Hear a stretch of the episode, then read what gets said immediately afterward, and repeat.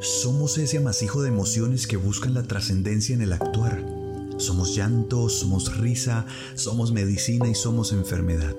Somos la sonrisa inocente de los niños y el corazón herido de los enamorados. Somos ingenuidad y somos ancestrales. Somos lo que nadie conoce del amor y somos apasionados. Bienvenidos a este viaje que he iniciado como un nómada con el objetivo de aprender, reconociendo que todos somos artistas y que en el arte también encuentro catarsis. Soy Leonardo Becerra y esto es Somos Arte.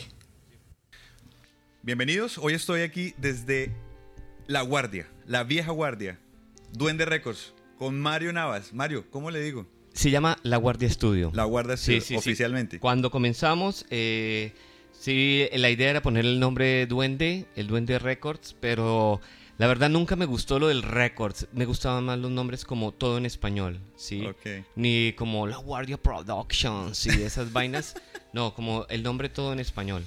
Eso es un tema, Mario, por ejemplo, ya que lo mencionas, el tema del- de, de cómo traemos y reciclamos palabras desde otros idiomas, ¿no? O- hoy vemos mucho esa parte, sobre todo en negocios o cuando uno va, de hecho hay un chiste, cuando uno va a la, a la- oye, ¿me das un six-pack? Y, y- y como que, ¿me entiendes? Eh, también eh, en esas cuestiones yo creo que es como que todos utilizamos en, globalmente esas mismas frases, esas mismas palabras, por, como el ejemplo, el meeting, ¿no? Porque las mismas aplicaciones te lo muestran así, o sea, es un meet, es una conferencia, ¿no? Por- Porque pensarías que de alguna forma hay algunas que son más comunes, como, oiga, no, eso está muy fashion, o el flow, o cosas así, ¿no? Claro, claro. Pero hay otras que ya se vuelven un tanto como, no sé si se, meten mucho como en el contexto, ¿no? Por ejemplo, bueno, yo no sé, eh, yo últimamente he escuchado mu- mucho, por ejemplo, sobre todo con gente joven que viene acá, que están utilizando como, ¿cómo se llama? Como mexi- mexicanismo, mexicanismos. Neta, Entonces, el, la neta, marica, o la neta, o el, ¿cómo se llama? El, el órale, y utilizan Sí. el no mames, utilizan para mucho no mames, y, y uno dice, pero vea, ahí están usando. Argentino, Sí, ¿viste? sí. Pues, mi- mira que yo he tenido la oportunidad de estar escuchando pues mucho contenido desde, desde, esta- desde México. Y pues no manches, güey. A veces como que se pega Sí. la, la neta, güey. Y sobre todo porque en mi caso, por ejemplo, que yo estudié idiomas y una parte de los idiomas es como entender un poco toda esa parte de la entonación, pues uno tiende como a, como a ir a los sonidos, ¿no? Porque al final siempre pues vamos a los sonidos. De hecho, aquí pasa mucho que, oh, ah, este se fue para Medellín, hombre, y ya llegó hablando, ¿cierto? Sí, sí, sí. Y de repente metes una mezcla de culturas Sí. y todo el tema. Pero ya cuando traes palabras de otro lado, aunque debo decir que hubo un tiempo que utilizaba mucho el joder. Sí, sí. Bueno, este, a mí me gusta, por ejemplo, me ha llamado la atención mucho cuando, por ejemplo, a qué horas se nos olvidó o a los mexicanos se les olvidó el avísame, utilizar el palabra, el, el avisar, oye, avísame cuando llegue tal, o déjame saber, por el, del let know, ¿no? Let me know en inglés, let me know, ah, déjame saber. Oye, No. chécate esto, güey. Che- el checa, ¿no? Checa, oye, revisa, ¿no? El- pero ese, porque tengo una amiga que, que- que vive en Estados Unidos y habla, cuando de pronto volvió y dice, déjame saber cuándo te puedo ir a recoger. Claro. Déjame saber, ¿cuál déjame saber? ¿Sabes una que le escuché a una amiga? Eh, llámame para atrás. Del Call Me Ah, Back. sí, el Call ¿Se Me Back, sí. Es un tema como complejo. Mira, Mario, y de repente ahí como juntando esa parte cultural, porque no sé si hace falta un poco más de identidad cultural o es un tema de parecer estar a la moda. Yo no sé si, yo no creo que se haga con la intención de, de parecer, oye, quiero estar a la moda, entonces voy a empezar a decir güey. Manches. Sí, yo pienso que es tal vez eh, del- con la recurrencia que se escucha en ese tipo de palabras o ese tipo de expresiones, sí, pues si usted mira, pues qué es lo que consumimos todos y sobre todo pues la gente más joven y pues es mucha, no sé, película, serie gringa que están la mayoría traducidas en. México, tienen traducción mexicana, que es lo que consumimos. Entonces, eh, sí, em- empezamos a utilizar las expresiones mexicanas porque es lo que consumimos. Marito, llevas ya más de 20, 30 años, yo creo que como en la escena cultural de la ciudad. 12, 12. 12, eh, perdón, 12 años eh, en la escena cultural. Y, es una pregunta quizá que puede ser cliché, pero que me gustaría conocer un poco tu visión del tema, y es, ¿en qué estamos en la cultura, digamos, a nivel música, arte, en la ciudad? Es decir, o en Colombia, quizás si te atreves a, hablar un poco más a eso. Bueno, eh, yo me atrevo a, decir acá, porque tal vez creo que cada ciudad maneja sus propias dinámicas, ¿sí? Eh, lo que yo he podido, por ejemplo, ver acá es que aquí siguen, eh, en cuanto a la escena rock, siguen muchas, muchas bandas tratando de hacer su música con las mismas limitaciones de hace 12 años. No tenemos apoyo, no tenemos casi espacio, sobre todo la gente eh, que toca música menos comercial, ¿sí? La gente que brinda los espacios sigue como apostándole, ¿no? A bandas de covers y a, y a no avanzar. O sea, ¿qué pasa? comercial? Pero es que no es comercial. O sea, yo, no, o sea, o sea no me venga a mí a decir que una canción de, ¿cómo se llama? De eh, estos toches hombres G es una canción comercial, huevón. Fue, fue comercial hace 40 años, huevón. Total. Sí, entonces no me venga a mí a decir que es una canción comercial. Lo que me parece a mí es que nosotros tenemos un atraso increíble. Lo he dicho desde hace mucho tiempo, un atraso, estamos atrasados. Pero es un atraso mental. Ok, yo Es un atraso mental. ¿Por qué? Porque, ¿cómo es posible que lo llamen a uno porque me llaman? Mario, eh, ¿tienes una banda de rock? Sí. Este, y tocas covers de esos de eh, así, hombre G, mi agüita amarilla. Enanitos verdes. Enanitos verdes. Entonces yo digo, pero parce, eso sonó hace 40, 30 años, weón, 35 años.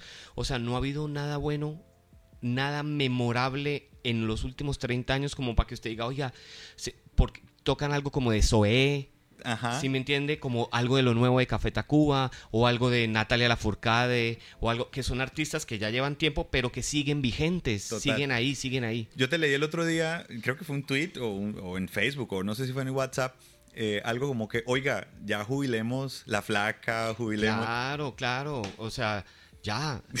Yo, que, yo pienso algo, yo pienso que hay una gran mentira que la gente tiene, que el colectivo la tiene ahí arraigada y es qué es lo que la gente quiere oír. Eso es lo que la gente, eso es lo que le gusta a la gente, eso es lo que le gusta a la gente y eso es mierda. ¿Quién dice? O sea, esa gente cuando escucharon la flaca, cuando todos escuchamos la flaca, del jarabe de palo, la flaca en últimas era nueva. O sea, imagínese a alguien que le hubiera dicho al Pau del jarabe de palo, no, no te toques eso porque la gente quiere oír son los covers de tal cosa. Sí, los y el man, ah, bueno, entonces mejor no hago eso. ¿sí? Entonces, todos, así como esa persona que dice que va a un bar nuevo, ¿no? Oye, abrieron un restaurante, un bar nuevo en la ciudad. Oye, vamos a probar a ver qué tienen. Y te enfrentas a una carta con platos nuevos, ¿sí? ¿Por qué no se enfrenta a grupos nuevos? Total. O sea, ¿por qué no, le, no querría enfrentarse y escuchar, oye, escuché una banda nueva que está buenísima, weón? ¿Sí? Yo, yo creo, Mario, eso también va de la mano a, al miedo o quizá a la pereza, no sé, de, de poder darnos esa oportunidad de conocer algo nuevo. De hecho, pasa mucho también en el tema artístico en otros espacios como de repente ves un espacio de autores regionales y uno dice, uy, pero este man escribió un libro. No sé si nos pasa esa vaina de como, es que es Mario, yo lo conozco.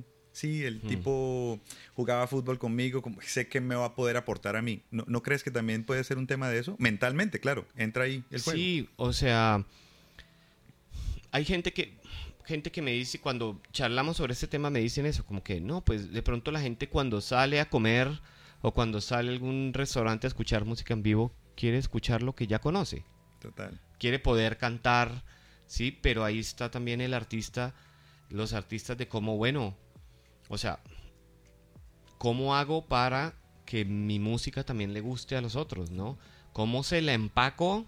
¿Cómo se la hago? ¿O cómo se la fusiono con un cover para que poder metérsela ahí de gancho? Pero hay algo que yo me he dado cuenta a lo largo de estos años y es que cada proyecto, cada artista, cada músico, cada grupo eh, tienen caminos diferentes y caminos diferentes que quieren recorrer. O sea, la gente que trabaja o los músicos que trabajan eh, tocando covers en los restaurantes, en los centros comerciales, en su formato, de, eso es típico de toda la vida, que el teclado con el co y de pronto la guitarrita acústica y una voz y otra voz y nos fuimos, ¿sí? Ese es, eso es lo que buscan en realidad, ¿sí? Ellos, o sea, ellos no están buscando grabar un disco, hacer una gira nacional, eh, no, ellos están buscando tratar de tocar en la mayor cantidad de restaurantes posibles. Tener su entradita ahí. Esa, tener su entrada, ¿sí? otra gente está buscando otras cosas, ¿sí? Eh, que de pronto es un camino más difícil, pero la realidad es esa, o sea, la realidad es que si yo todos los, todos los días o cada, todos los fines de semana tengo el toque, el toque, el toque eh, y, tocando covers, pues de ahí no voy a salir. Es la realidad, no vamos a salir de ahí. Entonces, ahí es cuando yo, eh, lo que yo digo, o sea, cada quien busca hacia su cuál es su propio camino. ¿Tú, has pasado eh, por varias bandas, por muchas circunstancias, ¿no? Eh, de las que recuerdo, pues, eh, la inicial, la, base, la guardia, ¿sí? Por ejemplo, yo en la época, no sé si de repente porque era un poco más romántico o creía un poco más en el tema eh, regional. más en el amor. sigo, sigo creyendo, pero digo, en el tema regional, pues hermano, yo escuchaba canciones de La Guardia, de, de Scarlett, ¿sí? De la época. Y, yo decía, estas canciones pueden sonar facilito a nivel mundial sin ningún problema. Sí, bueno, uno tiene que tal vez eh, enterarse un poquito cómo funciona en realidad el negocio de la música. El negocio de la música no funciona porque las canciones sean buenas o porque los artistas sean buenos. Los artistas, obviamente, tienen que ser buenos, ¿sí? Pero también es un negocio. Es un negocio y en todo negocio hay que invertir dinero. Entonces los que más pagar, los que más arriba han llegado, no necesariamente, no necesariamente son los mejores, pero también porque le supieron invertir o consiguieron quien invirtiera por ellos o esas vainas, ¿sí me entiendes? O sea, ¿cómo haces para que tu canción... Fíjese, por ejemplo, algo.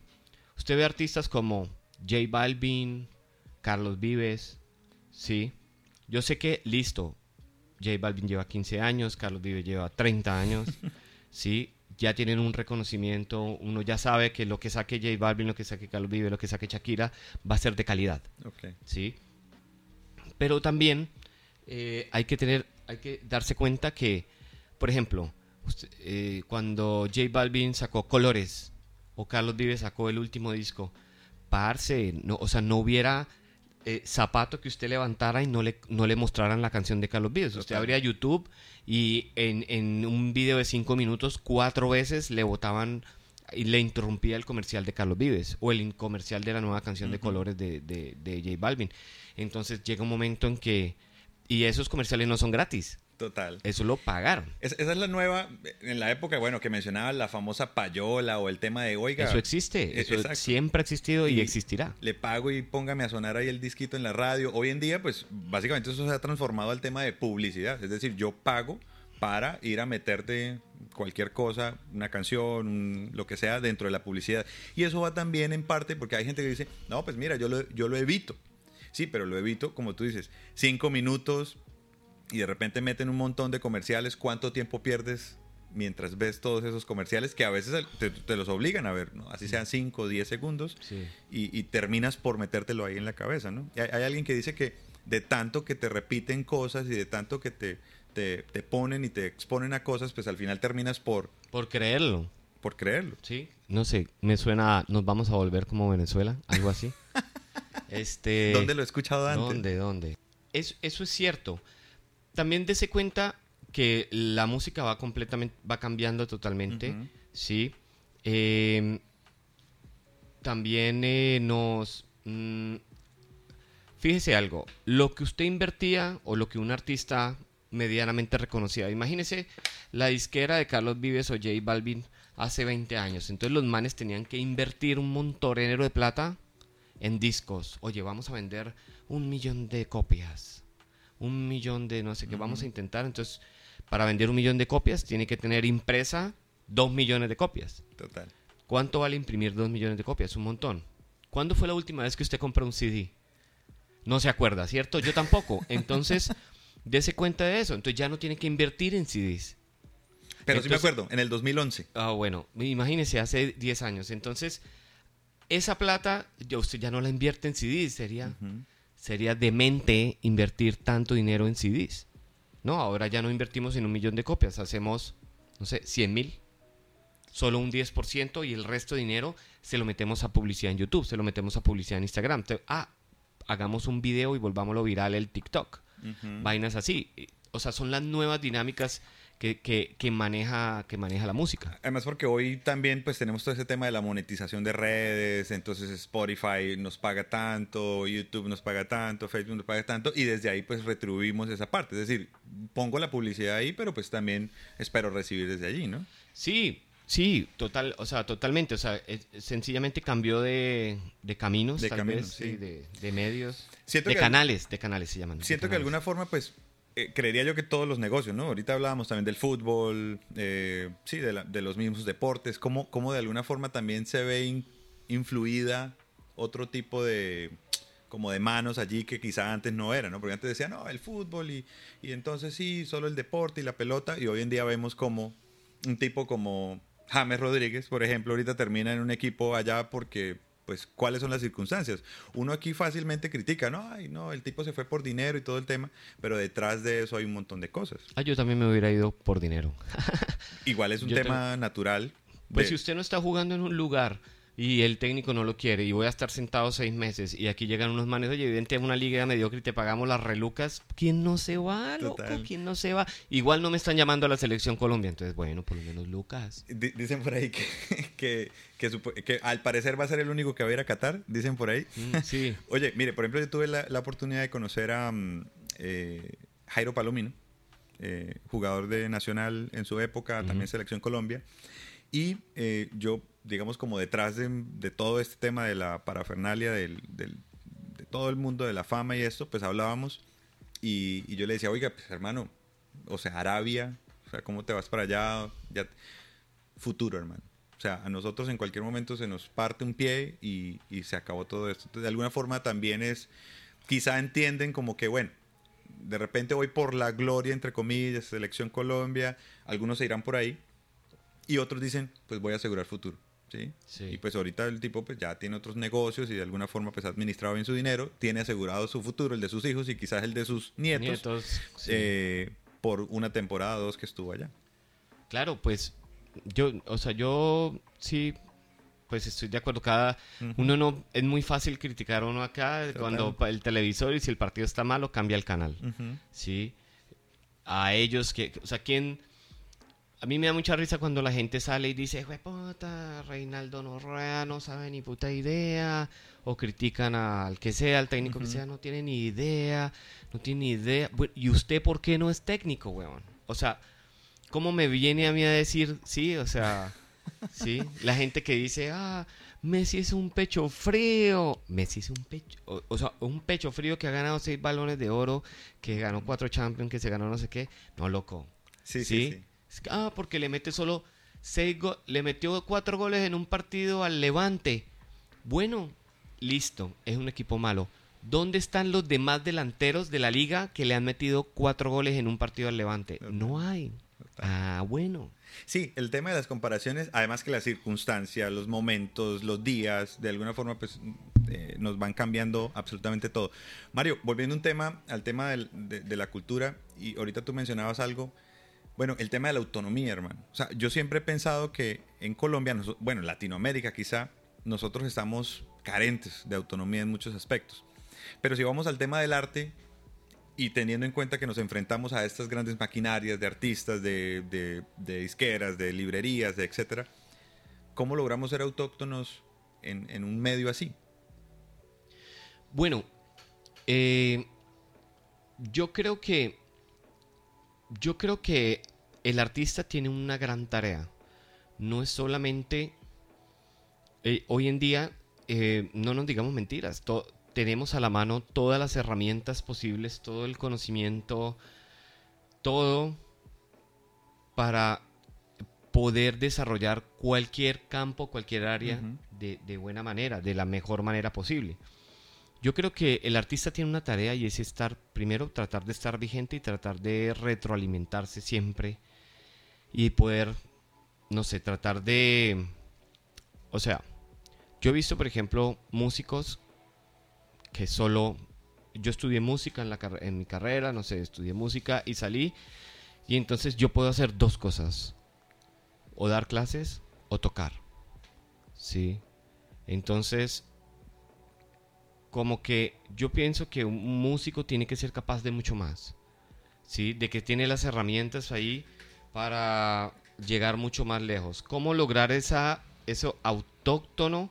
Pues hermano, estudiando, estudie un poquito su medio, miren dónde está, mire dónde está, oye, cómo podemos agarrar un si le interesa, ¿no? O sea, también yo creo que hay otra gran mentira. Lo que pasa es que no, o sea, no es una mentira, es que, es que si no se quedó, o sea, dice, no, hagamos música colombiana. ¿Quién dice que el rock que yo hago no es música colombiana? Claro. O sea, si es hecho, todos somos colombianos nacidos y lo hacemos acá, y lo hacemos, claro, sí. Si usted mira usted busca, por ejemplo, en Wikipedia, ¿no? Busca Wiki, ¿no? sirve todavía Wikipedia, ok. Si usted busca Wikipedia y busca música argentina, música típica argentina, ¿cuál es el folclore argentino? Dentro del folclore argentino está el rock. Claro. Eh, para ellos es, eh, es música argentina. El rock argentino es música argentina. No solo es el tango, la milonga, el, canto popular, eh, la murga, pero el rock está ahí, ahí aparece.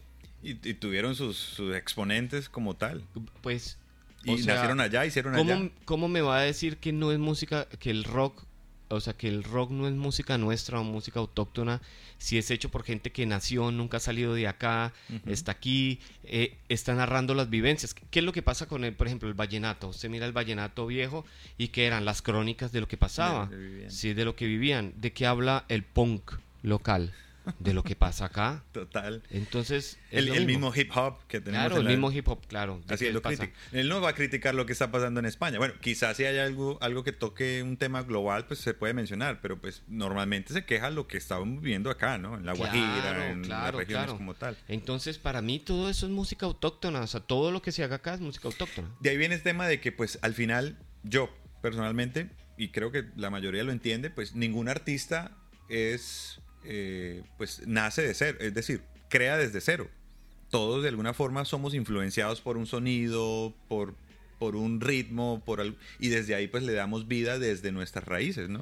Sí, sí, total. O sea, todos, todos somos eh, un producto de nuestra de nuestras influencias, ¿no? Y de lo que nos han de lo que nos han mostrado yo creo que tarea para todos los que les gusta la música y los que hacen música es sencillamente tratar de escuchar la mayor cantidad de música posible, ¿sí? De muchos lugares, porque ah, eh, de eso se aprende, ¿sí? hay un error muy grande que yo veo acá que de pronto gente que dice, ah, yo esa mierda, la radicalización, no, yo esa mierda no la escucho. ¿Quién dice que no le, que no le puede escuchar, o sea, que, no sé, de pronto me crucifican ahí, J Balvin no le puede enseñar a un metalero. Ah, qué música de mierda. Escúchela, vaya, mírele los videos y wow, uno dice, uy, qué producción tan brutal, qué profesionalismo con el que manejan. El vestuario está acorde con todos, todo. ¿sí me entiende? Es una vaina que está bien pensada. Por algo llegó allá, ¿sí me entiende? O sea, todo, o sea, ¿quién dice que no nos puede que no nos podemos enseñar y es, e, es, la humildad de eso y de, retroalimentarnos. ¿no? tú, dices algo muy cierto y es la humildad de comprender que el otro en su ser me puede enseñar. Y yo creo que en, en eso he trabajado mucho en este último tiempo, Mario, y es cómo la persona que está al frente, sea el ingeniero de sonido o sea el que escribe un poema, pues me puede enseñar algo. O sea, desde su acto, desde su presencia, desde su profesionalismo, ¿no? Incluso la persona que no lo es también me enseña. Sí, claro, claro, claro. Sí, de aprender de, los, los, ejemplos buenos y de los ejemplos malos. Oye, este es un mal ejemplo, mejor no lo sigo. Total. igual, pues, como todo, ¿no? Las experiencias, yo creo que las más fuertes, pues las aprendemos a los totazos, ¿no? Es decir, como que la que nos pasó a nosotros, cómo lo vivimos nosotros y todo el tema. Pero desde ahí, hablando de eso, Mario, por ejemplo, desde tu rol como ingeniero, como músico, como, como exponente del arte, yo creo que ya muy reconocido en la ciudad. Eh, ¿Cómo sirves tú? O sea, simplemente te, te, limitas al hecho de, oiga, simplemente presta un servicio o tú también pones el toque ahí. No, claro, uno tiene que poner un poquito el toque siempre, primero para, eh, ya sea a la hora de la producción, de grabar, pero también a la hora de mezclar, como que, oiga, que uno escuche, oye, esto se nota que lo grabó, sí, usted... Donde Mario. Yo le paso un fragmento, dos fragmentos, no sé, uno de, de, Gabriel García Márquez y otro de Vargas Llosa, y usted puede distinguir ese párrafo de quién es cada uno por la forma en que está escrito. ¿sí? Entonces, eh, eso, tratar de, tener un estilo, de tener eh, como una identidad sonora, y eso es lo que trato de aportarle como a todos los clientes, como un poquito de mi identidad sonora. Mario, ¿usted cree que desde lo que hacemos como servicio nosotros podemos sanar también? ¿Hacer catarsis? Yo sí lo creo. Yo creo ¿Cómo que, escapa usted? Yo creo que, eh, pues, el, el, trabajar nos, nos, hace, nos hace desahogar, o sea, mientras el trabajo nos, nos enriquezca, ¿no? Sí, porque hay otros que dirán, ah, el trabajo a mí me carga. Sí, claro, me carga, pero eh, yo una vez, no sé si usted se vio la película Medianoche en París. De, de, bueno, es buenísima, se la, se la recomiendo, recomendada. Medianoche en París. En Medianoche en París tienen una frase que a mí me parece la mejor frase de todas, que dice, el trabajo del artista no es sucumbir ante la desesperación, sino encontrar el antídoto para el, para el vacío de la existencia. ¿Sí? Entonces, esa dije, wow, qué... qué frase encontrar. Claro, huevón. ¿Sí me entiende? Entonces, cuando el artista está, el pintor amaneció feliz, vaya, vaya, pinte, huevón. Vaya, vaya, pinte, vaya, vaya, rápido. coja esa felicidad y pinte felicidad. Si amaneció triste, vaya, vaya, coja lo mismo, vaya, pinte su tristeza, huevón. Que estoy seguro que si usted está bien triste, le va a salir una obra brutal. Igual, igual ese tema es muy curioso porque yo no sé, a mí personalmente me pasa, y es que en los momentos en los que he estado como más triste o más solitario es donde siento que me han salido mejores cosas. Igual uno dice, pucha, pues hoy estoy feliz, hoy quiero escribir algo y de repente no sé, ¿no? Eso también pasa, podríamos decir, en la música. Si usted mira el vallenato, dicen que, que, cuando pasa alguna de esas pones un vallenato y listo. Si la, o sea, si la tristeza y la depresión y todo no, no, no sirviera inspiración, no existirían las rancheras, no existiría Darío Gómez. Juan Fernando Velasco. Juan Fernando Velasco, no, pues, o sea, ¿qué sería de las rancheras sin gente triste? Gente triste que la compuso, ¿no? Nada hablando de mujeres y tradiciones, nada más de entrando ahí. Un, o sea, no, no, fíjese eso. Un vago que su nena lo dejó por otro y usted en vez de sentarse a llorar o irse a farrear, dijo, bueno, hablando de mujer, y se sacó una canción sota para todos los que alguna vez los ha dejado la mujer, que creo que es el 90% de los hombres, a todos nos han dejado, ¿sí me entiende? Entonces... También creo que eh, es un poco eh, lo que, lo que dices, Mario, es el tema de cómo yo me reconozco en, en las líneas de otra persona, ¿no? Es decir, hay una frase, se me va el autor ahorita, eh, que dice, yo escribo desde mi soledad, para luego mostrársela y que usted la viva desde su propia soledad. Claro, claro. Yo, saber identificarme en el otro. Y también siento que es muy propio ese tema de que yo me identifico con su letra, con su música con su arte, también según el momento en el que yo esté de vida. Porque quizás vuelvo 10 años y estoy en otro momento de vida, puedo interpretarlo totalmente diferente. Sí, sí, total. Eh, yo, creo que, yo creo que de eso se trata. Yo creo que la, las cosas y el, el, mundo como funcionaba hace un tiempo, hacían cosas para perdurar. Sí, oye, hagamos la canción, o sea, por ejemplo, los Beatles y toda esta gente, todo lo que sacó y lo que publicó es porque ellos en realidad pensaban que era lo mejor posible. O sea, vamos a hacer que esta mierda sea un éxito eh, no sé cómo se llama, perecedero, imperecedero, pero sí, un éxito que, trascienda a través de... ¿Y, ¿Y, tú crees que lo de hoy ya no es así? O sea, como que es más como producto del afán de necesito sonar porque si no se me van, a, me van a olvidar. Yo le hago una pregunta. ¿Hace cuánto no escucha la vecinita tiene antojos? Uy, no. Sí, ahí está su respuesta. ¿Sí me entiende? O este año, ¿cuántas veces ha escuchado el despacito? No, este año no. Ah, vio. Fue Pero la, sonó. fue, dese cuenta, El Despacito fue la canción más escuchada en el planeta Tierra hace tres años, dos años, Sí, claro. cuatro años, y ahora ya nadie la pone. Yo Sí. lo digo porque yo escucho emisoras, en Claro. el carro yo voy escuchando emisoras para ver qué está sonando, y yo no oigo El Despacito. O sea que estamos creando, de alguna forma, hago la analogía, ¿no? Con toda la diferencia, es como el plástico hoy en día. Es claro, decir, o sea, plásticos de un solo claro. uso, tan va y el que sigue, porque es que el, porque el mundo es eh, el mundo está girando así, ¿sí me entiende? Desde las relaciones interpersonales, desde los productos, ¿sí me entiende? El, el- el televisor de su abuelito todavía funciona, pero el que usted compró hace 10 años es obsoleto, total. ¿sí? Eh, va- vainas así, ¿no? Sí, qué rollo eso. Mario, ya como para ir cerrando también, ya después de estas cuatro horas aquí que llevamos, eh, en el tema de cómo lograr poner un poco desde nuestra cultura sin fallar en el intento. Es decir, cómo cambio yo mi entorno, ¿no? Con educación, con arte, con música, con familia. Yo creo que la palabra no sería sin fallar en el intento porque uno va a fallar en el intento y de eso se trata. Hay, que, Bellísimo. hay que fallar. Hay que dar, insistir, darle, oiga, si no es, busquemos otro camino. Oiga, si no es, busquemos otro camino. Lo que yo le quería decir es, toda esa gente que la pegó, J Balvin, Shakira, no sé qué, todos, sé que va a sonar muy obvio, pues es obvio, sí. ¿no? Pero dése cuenta, es gente que insistió, insistió hasta que llegó. ¿Sí? Usted quiere generar cambios, primero de ejemplo y segundo insista, insista, insista. Porque si usted, o sea, insista a pesar de todo, o sea, no es como que, ay no, tengo dos años duros en el estudio, entonces lo voy a cerrar y me voy a poner a hacer otra cosa. Yo he durado tan, yo he durado 12 años acá porque he insistido. Ha habido años malos, Malos. malos, duros, duros. Pero igual uno sigue, uno sigue, uno sigue. Ese es el, el secreto del éxito. Es eh, todos los gente exitosa en la vida le dice, el éxito es- se da insistiendo. A, No mí, hay otra. a mí cuando me preguntan, bueno, ¿y usted cuánto, cuándo aprendió inglés? Y yo sigo aprendiendo. Claro, Porque claro. al final como el idioma, ¿no? Todos los días sigo aprendiendo, sigo Mm. enseñando, sigo aprendiendo más, nuevas técnicas como en, en- en el cambio. Lo que tú dices es muy cierto porque, de hecho, hay unas estadísticas que dicen que normalmente hay personas que esperan hasta tener el 100% de las cosas para lanzarse. Sí.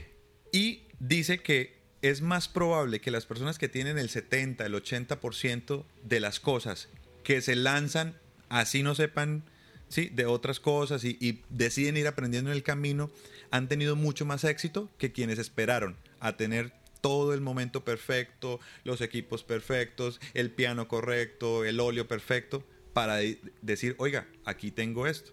Entonces, de alguna forma también es el hecho de decir, pues me voy a lanzar. Al final, si yo hago esto y nadie me escucha, pues ¿qué es lo peor que puede pasar?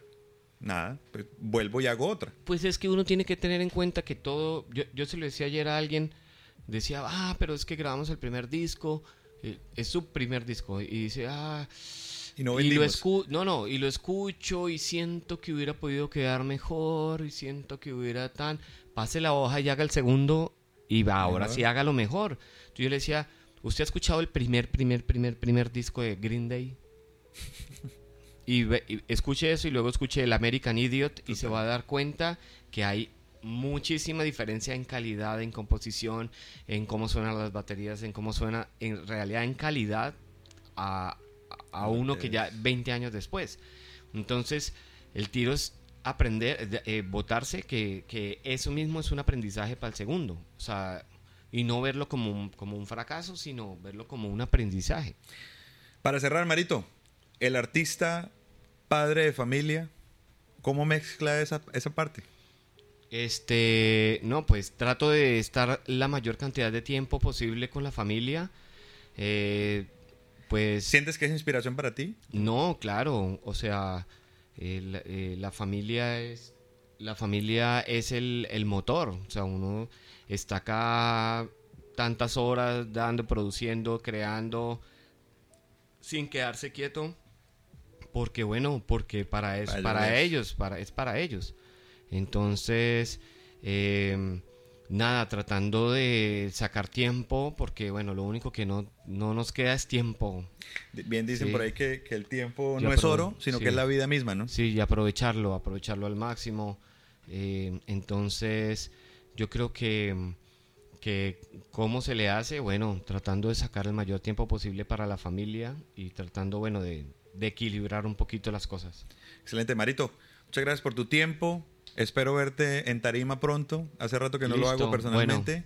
Y pues nada, ahí nos vamos siguiendo en redes sociales. Claro que sí. La Guardia. La Guardia Estudio en Instagram, eh, en Facebook también. eh, no me encuentran en TikTok. Eh, todavía no, todavía no. Todavía no. Puedes salir haciendo bailecitos con. Sí, no, no, bailar no es lo mío, pero este O algún test de Insta- estos de, de- de noviazgo con En- la gatica, puede ser. En Instagram por allá está tratando de salir, no sé si la vieron, estaba pasando por aquí atrás. Ahí vamos. Eso. Marito, gracias por tu tiempo. Cuídate. chimba, vale. Excelente. Severo.